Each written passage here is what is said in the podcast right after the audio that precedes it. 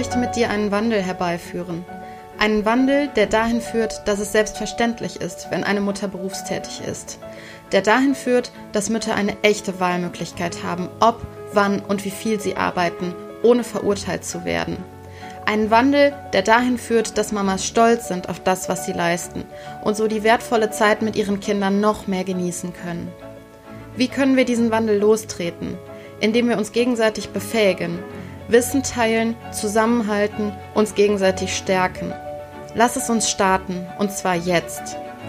Ich bin Elu Falkenberg, Mama von drei Kindern und im beruflichen Glück. Seitdem ich mein berufliches Glück wiedergefunden habe, fühle ich mich so viel wohler und habe eine deutlich höhere Lebensqualität. Und auch meine Kinder profitieren davon, denn ich bin ausgeglichener und kann viel besser auf sie eingehen.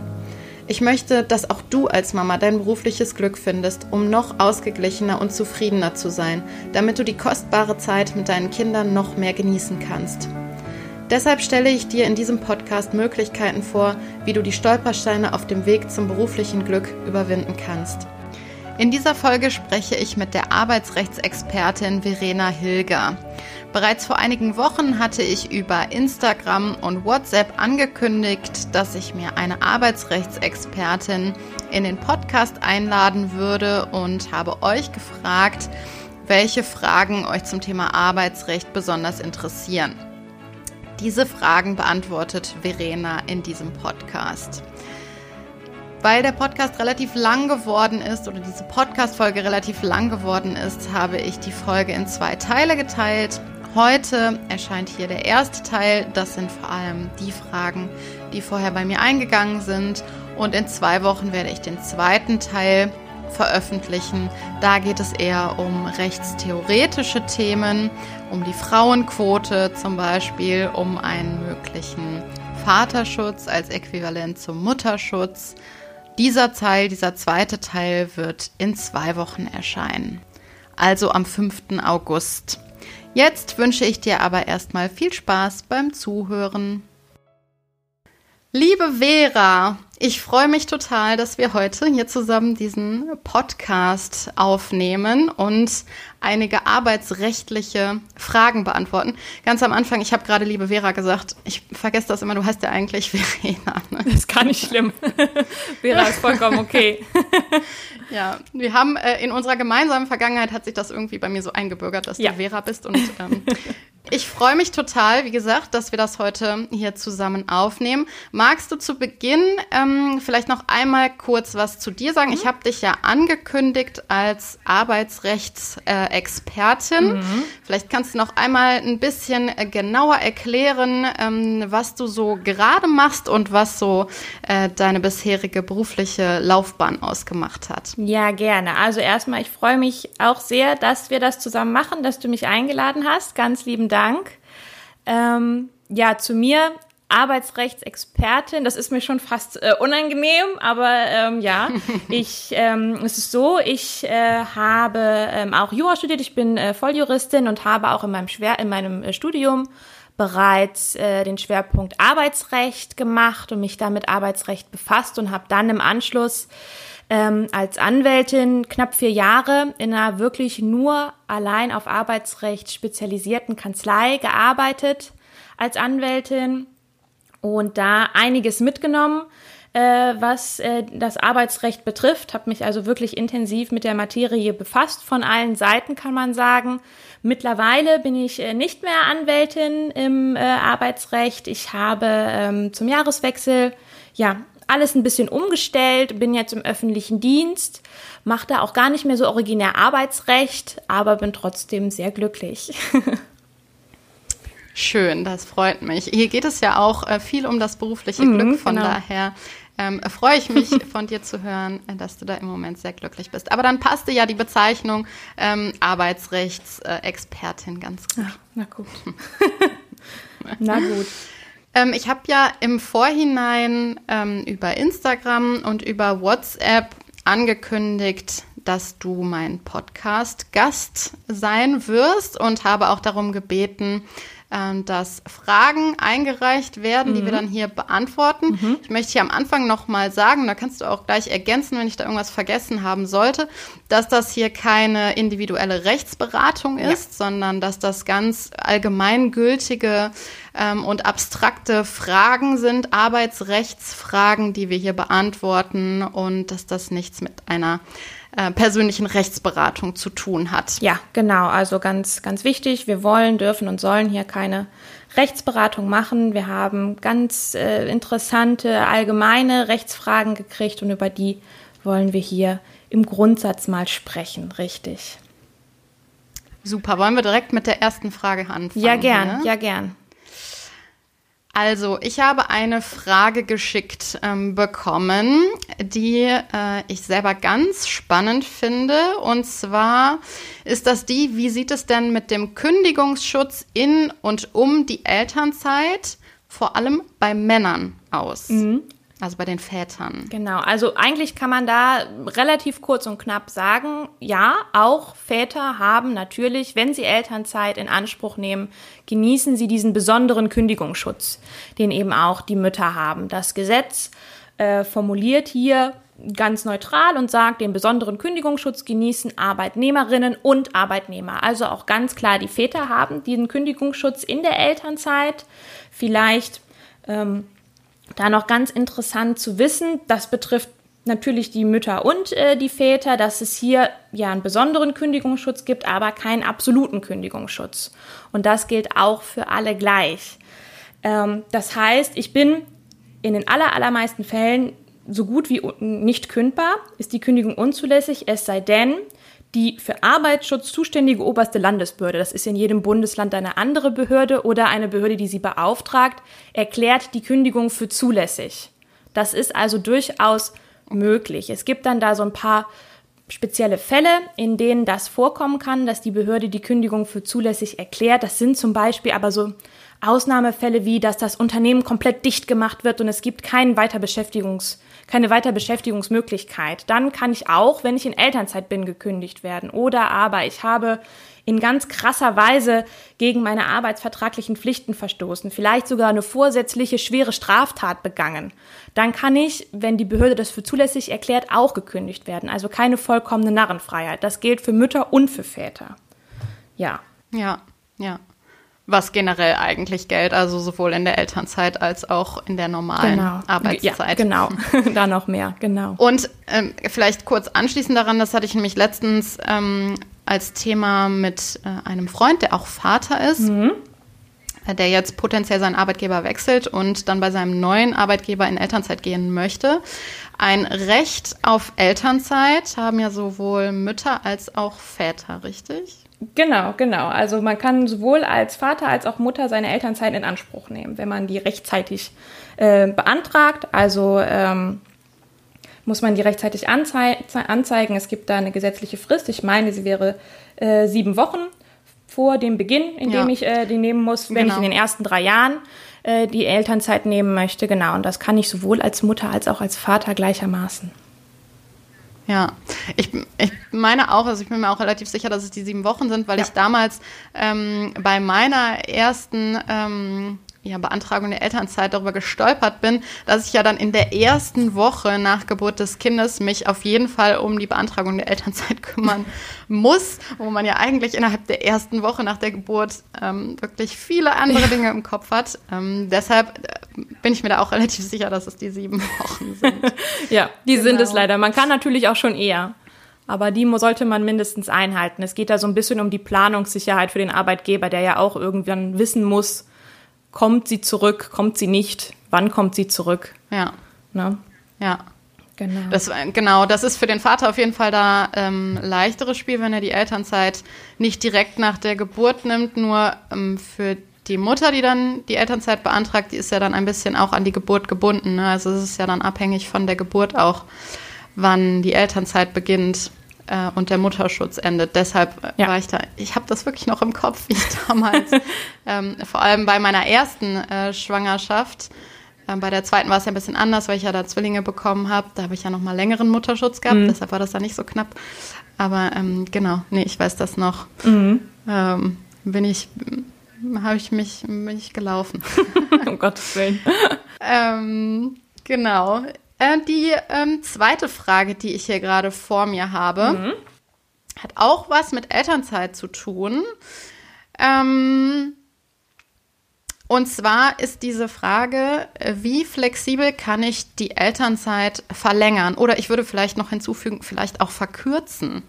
Mhm, also da ist es einmal so, da müssen wir auch ein bisschen differenzieren zwischen ähm, den ersten zwei Jahren der Elternzeit und dem dritten Jahr, sag ich mal. Ne? Man hat ja insgesamt drei Jahre maximal und mit der ersten Inanspruchnahme der Elternzeit, also jetzt zum Beispiel bei dir in der Woche nach der Geburt, wenn ich dann da ähm, das erste Mal Elternzeit in Anspruch nehme, dann sagt das Gesetz, dass ich mich dann für die ersten 24 Monate meiner Elternzeit auch verbindlich festlege.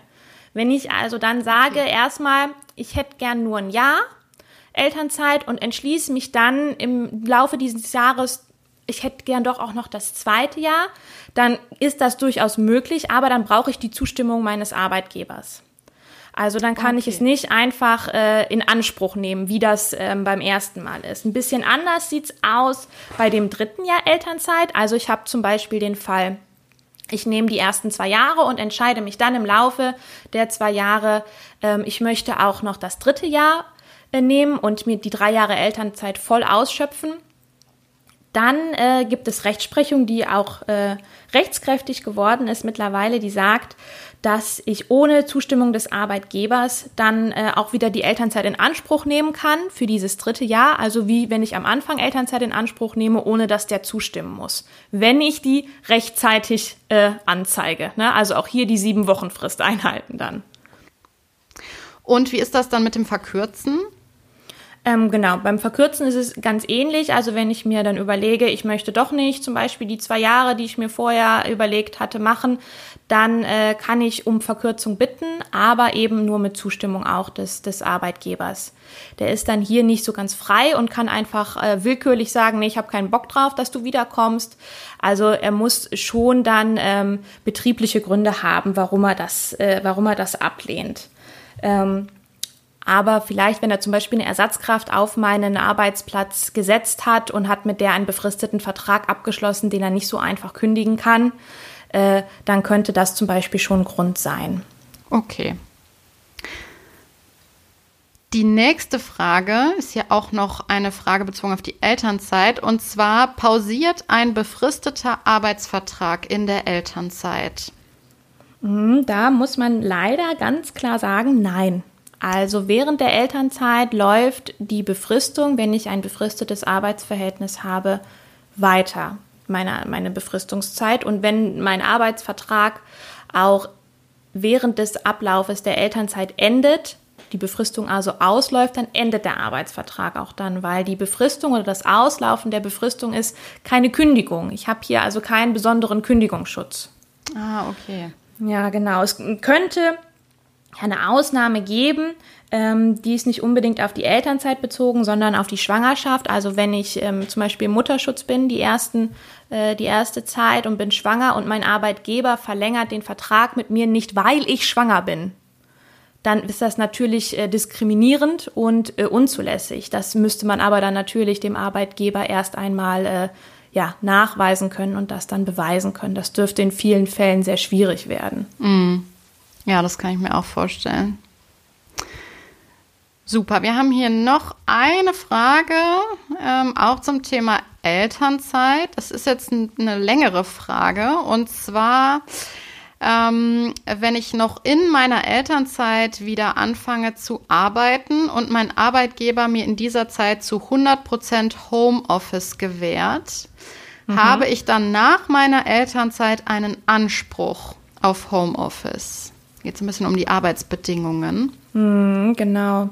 Also das ist vielleicht gar keine unbedingt typische oder, oder originär mit der Elternzeit zusammenhängende rechtliche Thematik, weil die Elternzeit oder die Tatsache, dass das Homeoffice während der Elternzeit gewährt wird, hier keine keine übergeordnete Rolle spielt, sag ich mal. Mhm. Ähm, grundsätzlich ist es so, dass wir aktuell in Deutschland keinen Anspruch, keinen gesetzlichen Anspruch aufs Homeoffice haben im Gesetz. Also ich habe keinen Anspruch gegen meinen Arbeitgeber, dass er mir Homeoffice ermöglicht. Mhm. Ähm, da ist was geplant. Ähm, vielleicht hat der ein oder andere das auch gehört, dass unser Bundesarbeitsminister da plant, im Herbst ein Gesetz zuvorzulegen. Ähm, vielleicht ein bisschen angelehnt an die Niederlande, da gibt es so einen Anspruch tatsächlich, aber hier in Deutschland noch nicht. Okay. Genau. Und ist diese Arbeit äh, daran ähm, jetzt durch die Corona-Krise noch ein bisschen forciert worden? Also diese Änderung an ähm, dem Anspruch auf Homeoffice oder ist das unabhängig davon auch schon vorher in Planung gewesen? Weißt du das? Ähm, ich glaube es tatsächlich vor dem Hintergrund der Corona-Krise, wobei ich jetzt nicht weiß, ob die da schon vorher was in der Schublade liegen hatten und das passte jetzt ganz gut. Ja. Ähm, ja, es ist grundsätzlich ja so ein Gesetzesvorhaben auch immer eine, eine langwierige Angelegenheit, gibt viele Dinge zu beachten. Ähm, und das ist ja eigentlich jetzt in Corona natürlich ein total interessantes Thema, weil es jetzt ganz, ganz viele Leute betrifft. Ähm, aber ja ein Grundsatz, eine Grundsatzfrage eigentlich, ne? weil es ja eigentlich äh, auch außerhalb von Corona für viele Leute interessant sein kann, ins Homeoffice zu gehen. Auf jeden Fall. Ja, zu der Frage vielleicht noch, ähm, wenn der Arbeitgeber dann sagt, komm wieder zurück, dann kommt es ein bisschen drauf an, was so geregelt ist. Also grundsätzlich auch zum Homeoffice lohnt es sich mit Sicherheit, wenn man sowas hat, mal in einen Tarifvertrag zu gucken, wenn es so einen gibt für mhm. einen selbst oder auch die Betrieb oder auch eine Betriebsvereinbarung, wenn man sowas hat ähm, im Unternehmen oder im Betrieb, weil da sind dann häufig äh, Ansprüche auf Homeoffice geregelt. Also es kann gut sein, dass dann da was drin steht und das gilt dann natürlich auch, hm. wenn die Vereinbarungen anwendbar sind. Wenn das ich, mh, hm, nee, red ruhig zu Ende, entschuldige. Ach so, kein Problem. Wenn ich dann einmal im Homeoffice bin, ähm, wie das jetzt ja hier der Fall war. Da hat ja jemand dann wahrscheinlich vielleicht sogar drei Jahre ähm, im Homeoffice gearbeitet und dann sagt der Arbeitgeber auf einmal so, jetzt kommst du bitte wieder zurück ins Büro. Ist das immer so eine Frage, ob er das kann oder nicht?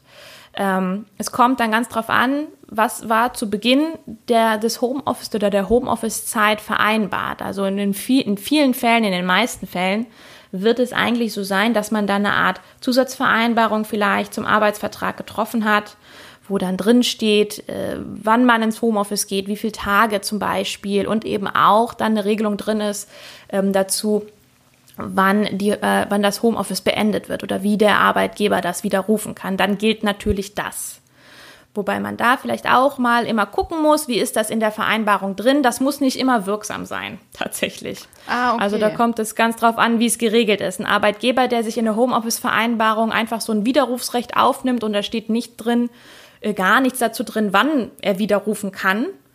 Das ähm, spricht schon stark dafür, dass man sich die Klausel mal besser ansehen sollte, weil die könnte dann unwirksam sein. Ah, okay. Wenn es keine Vereinbarung gibt und der Arbeitgeber hat mich einfach ins Homeoffice geschickt, dann hat er sein Direktionsrecht ausgeübt. Sein Arbeitgeberdirektionsrecht. Der kann nämlich äh, über den Arbeitsort grundsätzlich bestimmen und sagen, wo man seine Arbeit zu erbringen hat. Und dann kann er mich auch Kraft einseitiger Weisung wieder aus dem Homeoffice zurückrufen. Er muss aber dabei, und da kommt vielleicht wieder das, der Punkt Elternzeit ein bisschen ins Spiel, er muss dabei, das ist so ein schöner Rechtsbegriff, er muss dabei äh, billiges Ermessen äh, walten lassen. Er muss nach billigem Ermessen handeln. Was heißt das? Das heißt, er muss schon abwägen, was bedeutet das jetzt für meinen Arbeitnehmer oder meine Arbeitnehmerin, wenn ich die zurückhole und ähm, was habe ich für ein Interesse daran.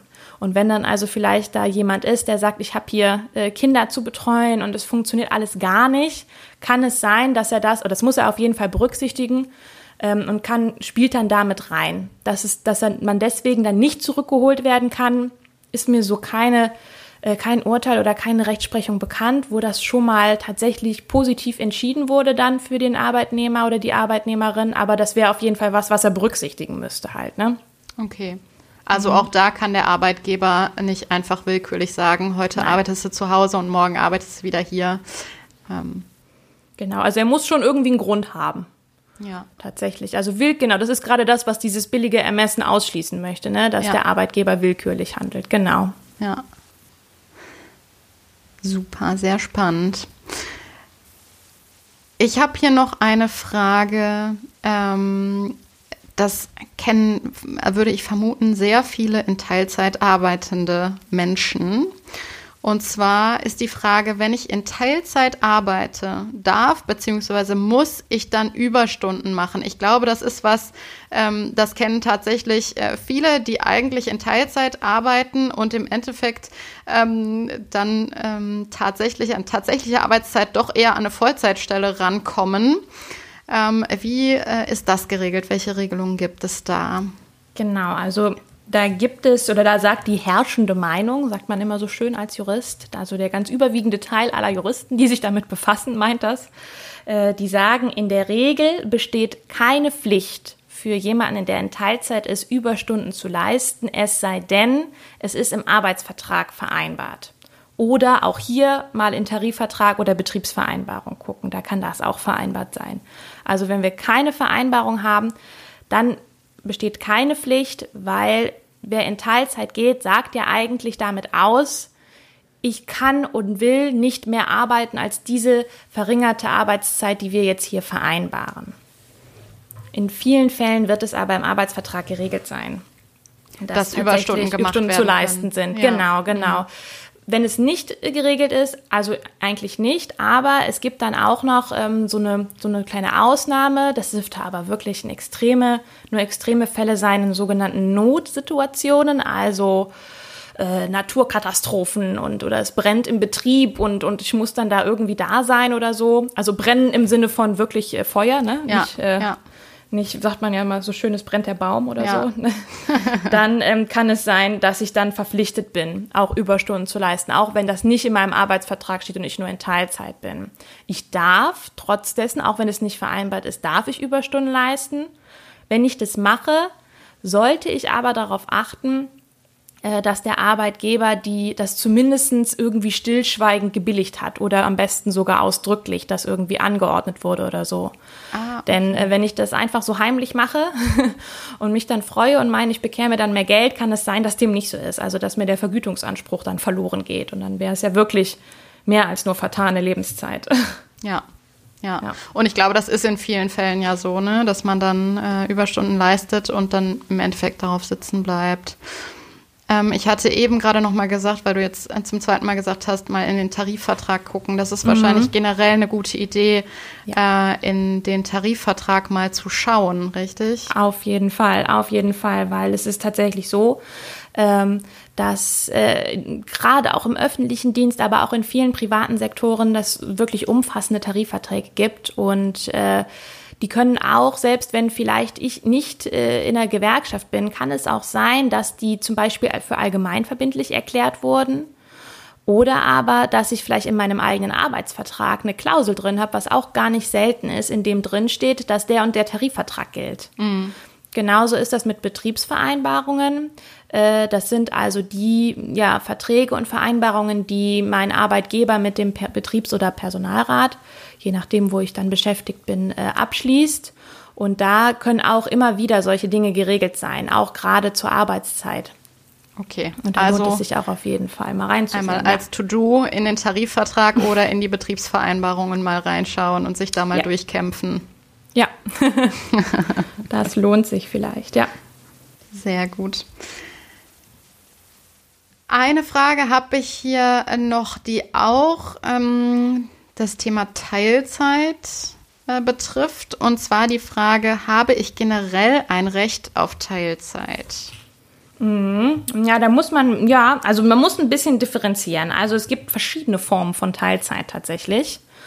Ähm, und diese ganz grundlegende Form, die wir alle kennen, ist so die unbefristete Teilzeit. Und da habe ich mehr oder weniger einen Anspruch drauf. Das ist ein bisschen rechtstechnisch jetzt. Und da könnte man eigentlich sagen, ganz untechnisch gesprochen, ich habe einen Anspruch, aber nicht unbegrenzt.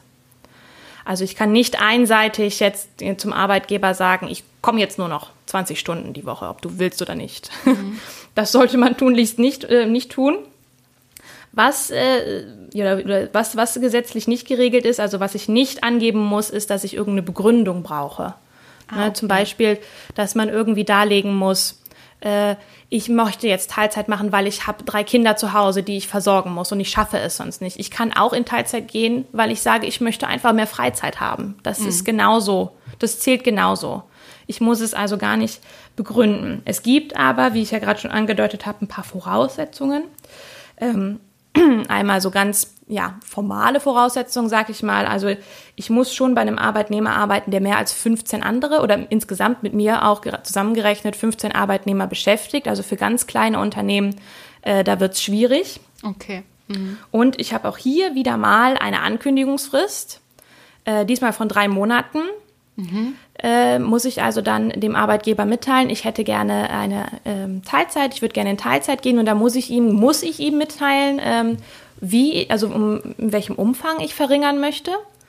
Und am besten sollte ich ihm auch noch mitteilen, wie ich die Arbeitszeit dann gern verteilt hätte. Also möchte ich nur noch zwei oder drei Tage die Woche oder komme ich jetzt jeden Tag nur einen halben Tag? Das ist damit gemeint. Und dann ist es grundsätzlich so vorgesehen, deswegen sage ich ja, deswegen habe ich gesagt, man hat nicht unbedingt einen allein durchsetzbaren Anspruch, dass der Arbeitgeber dem zustimmen muss. Also okay. das Gesetz sagt, es soll so eine, man soll das dann vereinbaren und man soll dann einvernehmlich sich überlegen am besten, wie es für beide Seiten am besten passt. Das ist so der Grundgedanke des Gesetzes. Mhm. Aber auch hier ist es so, dass der Arbeitgeber nur aus ganz bestimmten Gründen mir eine Absage erteilen darf. Das sind im Gesetz steht betriebliche Gründe. Das ist jetzt ähm, ja ein weites Feld. Das können so Sachen sein wie zum Beispiel, dass der Arbeitsablauf völlig durcheinander gerät, wenn ich jetzt in Teilzeit gehe. Mhm, das ist ja. zum Beispiel, da reicht es jetzt nicht aus, dass der Arbeitgeber sagt, boah, jetzt muss ich hier umdisponieren, das Aufwand für mich, das reicht nicht. Es wäre zum Beispiel mh, mm, so ein Fall, könnte sein, dass er sagt, dass man sagt, ich möchte gerne nur noch 70 Prozent arbeiten und mein Arbeitgeber findet für diese 30 Prozent, die dann ja frei werden, keine Ersatzkraft. Ja.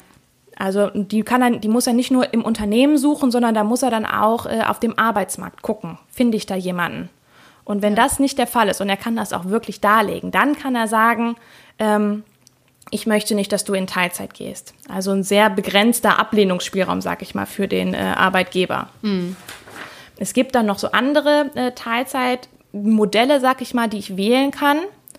Ähm, das ist einmal die Brückenteilzeit, die ist ganz neu. Die gibt es seit 1. Januar 2019. Das ist so eine befristete Teilzeit. Also da kann ich dann sagen, ich möchte äh, maximal für fünf Jahre, mindestens für ein Jahr in Teilzeit gehen und dann endet die Arbeitszeit auch, äh, die Teilzeit dann auch entsprechend äh, so wie wir das am, so wie man das am Anfang vereinbart hat. Aber das muss ich schon vorher dann festlegen, wie viele Jahre, ja. ne? Also ich kann genau. jetzt nicht sagen, nee. äh, irgendwann zwischen dem ersten und dem fünften Jahr überlege ich mir mal, jetzt will ich nicht mehr in Teilzeit arbeiten. Also nee, das muss ich schon am Anfang Zeitraum ja. sein. Mhm. Das muss ich schon am Anfang mitteilen. Auch da kann man natürlich wie eigentlich immer mit dem Arbeitgeber sich zusammensetzen, wenn man dann irgendwie Änderungsbedarf hat das mit dem vereinbaren und aushandeln. Und wenn der zustimmt, ist es auch okay. Aber ähm, ich muss von Anfang an, wenn ich in Brückenteilzeit gehe, sagen, ich möchte jetzt vier Jahre zum Beispiel. Ja. Auch da, Ankündigungsfrist drei Monate ist das gleiche. Ähm, ich müsste allerdings, hier haben wir noch die Voraussetzung, ich müsste länger als sechs Monate im Betrieb beschäftigt sein. Und ja. der Arbeitgeber muss äh, sogar mindestens 45 Arbeitnehmer beschäftigen. Ah, okay. Ja, sonst geht das nicht. Und auch hier hat der Arbeitgeber wieder die Chance. Es ist also das gleiche Prinzip wie bei der normalen Teilzeit. Eigentlich soll man sich einigen. Wenn es nicht geht, dann kann der Arbeitgeber nur in bestimmten Fällen absagen. Und hier auch einmal die betrieblichen Gründe, die wir schon kennen. Und er hat noch eine Möglichkeit abzulehnen. Und zwar, wenn es ein Unternehmen ist, das zwar mehr als 45 Leute beschäftigt, aber weniger als 200 oder nicht mehr als 200 dann äh, kann er auch sagen, Brückenteilzeit gibt es nicht, wenn noch 15 oder äh, 15 andere Arbeitnehmer oder mehr schon in Brückenteilzeit sind. Okay, weil sonst das, ähm, das eventuell auch die Betriebsabläufe stören genau. würde, wenn dann ähm, ja. 200 Leute in Brückenteilzeit sind. ganz genau, ganz genau, ganz genau. Und dann gibt es tatsächlich noch eine dritte Version der Teilzeit und für die ist vielleicht auch ganz interessant, das ist ja die Teilzeit während der Elternzeit. Ah, okay. Ja, mhm. genau. Nach 15 Absatz 4 Bundeselternteilzeitgesetz, äh, äh, Elterngeldgesetz kann ich also auch natürlich da äh, Teilzeit arbeiten während der Elternzeit. Ich kann eine bestehende Teilzeit fortsetzen oder ich kann halt auch sagen, ich bin eigentlich in Elternzeit, aber ich möchte gerne in Teilzeit bei dir oder einem anderen Arbeitgeber arbeiten. Das ist beschränkt. Ich kann maximal 30 Stunden Wochenarbeitszeit im Monatsdurchschnitt. Also wie ich die dann auf die Wochen verteile, ist dann, äh, ist dann nicht so relevant, sondern im Schnitt mache ich nicht mehr als 30 Stunden pro Woche. Und auch hier ist wieder das gleiche Prinzip, dass es eigentlich eine Einigung geben soll. Und wenn das nicht klappt, muss ich halt als Arbeitnehmer gucken, dass ich das ähm, dann durchsetze. Und da gibt es auch natürlich wieder eine Reihe an, an Voraussetzungen. Ähm, ich sollte sechs Monate länger im Betrieb sein. Es sollten mehr als 15 Leute beim Arbeitgeber beschäftigt sein. Aber hier äh, vielleicht ganz interessant zu wissen. Einmal, ich muss mindestens 15 Stunden arbeiten wollen und der Arbeitgeber hat es noch ein bisschen schwieriger, mir die Teilzeit abzulehnen. Er okay. muss nicht nur betriebliche Gründe darlegen, sondern sogenannte dringende betriebliche Gründe. Also dann muss es noch mal schlimmer kommen, sag ich mal. Ja äh, bis er das, das ablehnen kann. Das ist ganz, das wird ganz schwer äh, für Arbeitgeber darzulegen sein. Und das ist ganz schwer, ich kann es so sagen. ja. Ähm, ja, aber das sind so die, die drei, sag ich mal, Teilzeitformen, die ich beanspruchen kann oder die ich, die ich in Anspruch nehmen kann. Ja. Und die Teilzeit in Elternzeit ist ja dann auch eine Möglichkeit, die Elternzeit sozusagen zu verkürzen. Ne? Also man ist ja mhm. offiziell dann noch in Elternzeit, kann genau. aber schon wieder einsteigen und sogar relativ genau. sanft äh, mit Teilzeit. Genau. Mhm. Okay. Und diese Brückenteilzeit, die hat mich gerade auch so ein bisschen ähm, zur nächsten Frage geführt. Und zwar mhm. ist äh, hier noch eine Frage, habe ich einen Anspruch, jederzeit wieder in die Vollzeitbeschäftigung zurückzukehren? Also wenn ich vorher in der Teilzeit war. Auch die Brückenteilzeit wäre da doch zum Beispiel eine Option, richtig? Genau, zum Beispiel. Also bei der Brückenteilzeit und auch bei der Teilzeit, die ich in der Elternzeit nehme, also die Elternteilzeit, ja. die enden automatisch. Also die Brückenteilzeit natürlich dann zu dem Zeitpunkt, den man vorher festgelegt hat, spätestens nach fünf Jahren. Und die Elternteilzeit endet eben mit Ende der Elternzeit. Und dann äh, muss ich wieder in Vollzeit arbeiten und habe auch einen Anspruch darauf, wieder in Vollzeit beschäftigt zu werden. Okay. Und wenn ich weder Teilzeit in Elternzeit arbeite, noch diese Brückenteilzeit vereinbart habe, mhm. das ist ja, wenn die Brückenteilzeit noch relativ neu ist, betrifft das ja vielleicht auch einige mhm. ähm, Arbeitnehmer, die in Teilzeit arbeiten und diese Brückenteilzeitregelung nicht haben. Habe ich dann generell einen Anspruch, in die Vollzeitbeschäftigung zurückzukehren, wenn ich bei diesem Arbeitgeber vielleicht irgendwann mal Vollzeit beschäftigt war? Dann ist es nicht ganz so leicht. Also wenn ich dann, das ist ja auch eine unbefristete Teilzeit, also ohne Enddatum eigentlich, und wenn ich mir dann überlege, ich möchte lieber wieder in Vollzeit arbeiten oder ich möchte ein paar Stunden draufpacken, dann kann ich das meinem Arbeitgeber anzeigen, sollte ich ihm auch anzeigen, aber ähm, ich habe keinen Anspruch darauf, dass er mir dann irgendwie, dass er dafür sorgt, dass ich wieder mehr Stunden arbeiten kann. Mhm. Also es gibt keinen Rechtsanspruch auf, auf Wiederaufstockung oder Rückkehr in die Vollzeit. Was allerdings ist, der Arbeitgeber muss, wenn er eine, neuen, eine neue Stelle hat, einen neuen Arbeitsplatz hat, sei es, weil er eine neue Aufgabe geschaffen hat, eine neue Stelle geschaffen hat oder eine frei wird, dann muss er äh, mich berücksichtigen, wenn ich angezeigt habe, ich möchte wieder aufstocken und möchte wieder in Vollzeit. Er muss aber nicht für mich eine neue Stelle schaffen oder für mich nach Möglichkeiten suchen, dass ich wieder in Vollzeit gehen kann. Das ist so ein bisschen der Unterschied zwischen dieser unbefristeten Teilzeit und der Brückenteilzeit. Okay. Diese neue Stelle muss aber meinen Qualifikationen entsprechen. Ja, ich muss schon geeignet sein dafür, das auch zu machen. Genau. Okay. Ja. Verstehe. Und generell ist mir gerade noch mal in den Sinn gekommen, also auch dieser diese Idee oder dieser Hintergrund, dass es ja ähm, möglichst immer zu einer Einigung kommen sollte zwischen Arbeitnehmer und Arbeitgeber, ähm, ist ja in der Regel auch die, ähm, die beste Variante, weil also gerade Arbeitnehmer-Arbeitgeber-Verhältnis, ähm, das sollte ja schon so sein, dass es einigermaßen äh, stabil und gut ist, damit ähm, ja eben auch ähm, der Output oder das, was hinten rauskommt bei der Arbeit oder bei der Leistung des Arbeitnehmers eben auch entsprechend ähm, gut ist.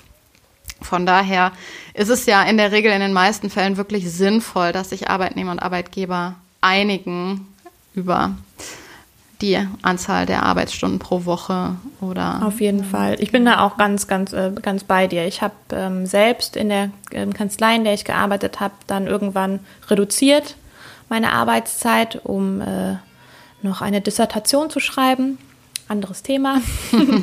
Aber auch da alles, ähm, ich, ich habe es dann zumindest so gemacht, dass ich das offen angesprochen habe. Wir wussten ja alle, wir kannten ja alle die Rechtslage ähm, dass wahrscheinlich meine Kanzlei schlechte Karten gehabt hätte, mir nachzuweisen, dass das jetzt den Arbeitsablauf oder die Organisation völlig äh, äh stürzt, wenn ich ja. jetzt in Teilzeit gehe. Und ich habe es aber trotzdem eben total auf einvernehmlicher Basis gemacht, weil ich das auch wichtig finde. Man ist ja am Ende des Tages irgendwo ein Team. Ja. Mit seinem Arbeitgeber eigentlich. Und ähm, fürs Klima ist das mit Sicherheit sinnvoll, ja. Genau. Und auch, und ich finde, das wird so oft vergessen, ähm, man verbringt so viel Zeit bei der Arbeit mhm. und wenn dann schlechte Stimmung zwischen Arbeitgeber und Arbeitnehmer ist, dann hat das so einen enormen Einfluss auf die allgemeine Lebensqualität und auf das Wohlbefinden. Ja. Ähm, von daher finde ich auch, sollte man generell daran interessiert sein, ähm, da eine Einigung zu finden. Das heißt ja nicht, dass man immer einknickt. Das ist auch mit Sicherheit sinnvoll, da auch äh, die Rechtssituation zu kennen. Nur ähm, diesen Anspruch oder diesen Gedanken äh, möglichst immer ähm, oder wenn möglich zu einer Einigung zu kommen, den finde ich auch durchaus sinnvoll.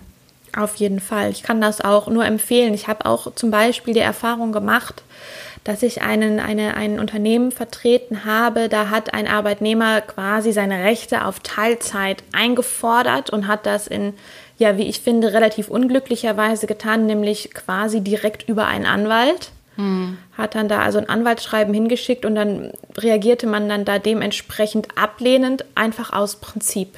Ja. Ja. ja, einfach, äh, wahrscheinlich wäre es an sich kein Problem gewesen, wenn man drüber gesprochen hätte, aber da war, reagierte man dann allergisch drauf, dass da direkt äh, mit einem Anwaltsschreiben kommuniziert wird, ähm, ohne dass man sich vorher zusammengesetzt hat und dann wurde da ein Rechtsstreit geführt. Ja. Ähm, ja. Kommt man Prinzip in so einen fast. unnötigen Widerstand einfach, ne? Genau. An dieser Stelle endet der erste Teil des Interviews mit Verena Hilger. Wenn du gerne den weiteren Teil hören möchtest, dann hör unbedingt in zwei Wochen nochmal rein. Am 5. August erscheint Teil 2 dieses Gesprächs zwischen mir und Verena Hilger. Wenn dir diese Folge gefallen hat, dann freue ich mich über eine positive Bewertung bei iTunes oder bei Spotify. Ich freue mich auch darüber, wenn du den Podcast abonnierst. Das alles hilft dabei, dass der Podcast leichter gefunden werden kann. Ich freue mich auch total, wenn wir in den Austausch kommen. Du findest mich zum Beispiel bei Instagram unter elu-falkenberg. Du kannst mir auch gerne eine E-Mail schreiben an hallo at mamaimberuf.de oder du besuchst mal meine Homepage unter www.elufalkenberg.de. Da gibt es auch ein Kontaktformular, über das du mit mir Kontakt aufnehmen kannst. Bis zum nächsten Mal.